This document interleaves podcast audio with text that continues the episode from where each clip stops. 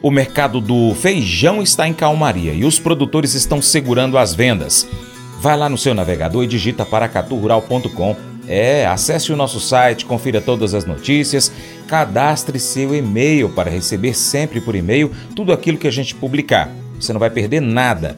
Se preferir, também pode clicar no banner Zap Rural, você vai para o aplicativo WhatsApp e participa do nosso grupo Zap Rural Boletim de Notícias. Te espero! Viva o Feijão, com Marcelo Líderes. A primeira quinzena de dezembro foi de bons preços para o mercado do feijão, em meio à oferta limitada e à demanda que segue em patamares elevados. Contudo, o restante do mês deve ser de calmaria por conta de alguns fatores. Primeiro, por conta do consumo, que normalmente cai nessa reta final de fim de ano também pelo avanço da colheita lá no Paraná. Apesar da lavoura paranaense ter sofrido com as fortes chuvas e ter registrado perdas, o grão colhido representa aumento da oferta e estabilidade nos preços, ainda que por um curto período. O presidente do IBRAF, Instituto Brasileiro de Feijão e Pulses, Marcelo Eduardo Líderes, fala para a gente do mercado do feijão com as últimas movimentações de 2023. Ele destaca o fato de alguns vendedores segurarem as vendas esperando pelas novas altas que devem ser registradas só em 2024. Alô, você que acompanha o mercado de feijão, eu sou o Marcelo Líderes, aqui do IBRAF, do Instituto Brasileiro do Feijão, acompanhando nesses dias de dezembro o mercado que se aproxima dos feriados. Já se sabe que todos os anos é assim durante o mês de dezembro, a partir do dia 7, 8, 10 até dia 26, 27, praticamente não se vende feijão nos supermercados. Né? Os próprios supermercados comentam a respeito disso, que independente do preço, independente da, da oferta que venham a fazer, o que mais se busca nos supermercados nessa época são os alimentos que são comuns nessa época do ano de datas festivas. O feijão carioca mantém aí de 330 a 350, 360 reais em São Paulo.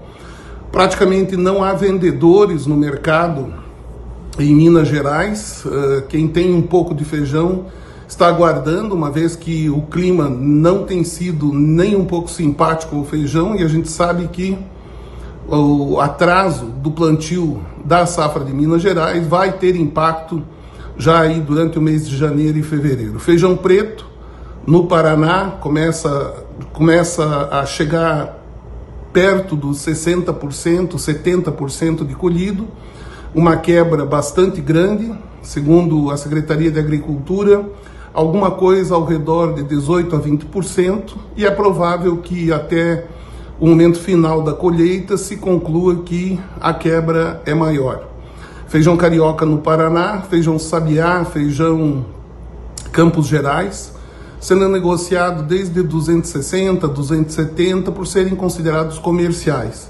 Feijão extra de boa qualidade, né, são poucos os lotes no Paraná.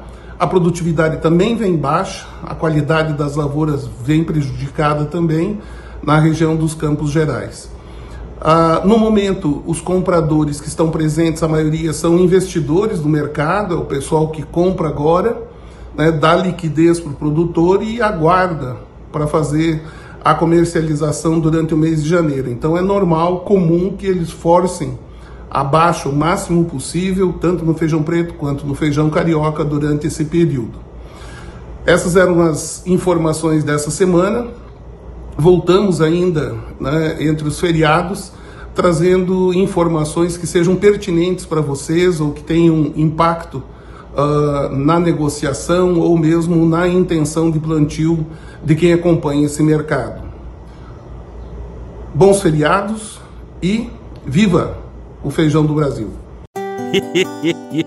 Mas eu vou dizer uma coisa pra você, viu? É, se quiser colocar propaganda sua aqui nesse programa, olha, eu vou dizer um negócio, você vai ter um resultado bom demais, senhor. É isso mesmo, é facinho, facinho, senhor. Você pode entrar em contato com os meninos ligando o telefone deles, é o 38, é o 991810123, bem fácil. É muito bom porque aí a sua empresa vai sair dentro de um programa que é ligado aí ao homem para a mulher do campo. É nós que vai estar tá assistindo e também vai ver sua propaganda. É bom ou não é? Provérbios 14, 27 enfatiza o temor ao Senhor como uma fonte de vida e proteção.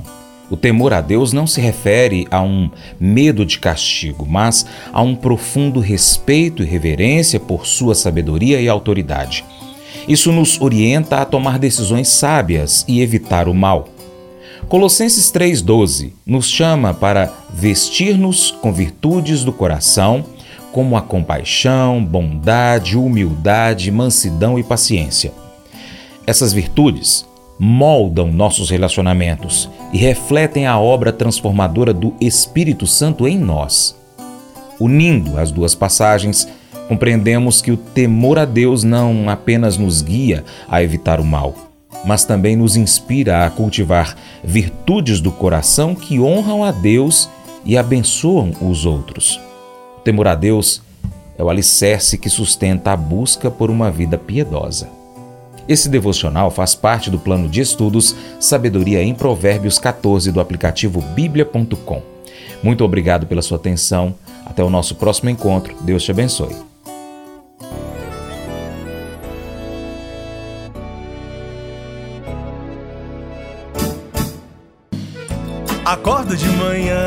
Para prosear no mundo do campo, as notícias escutar. Vem com a gente em toda a região com seu programa Paracatu Rural.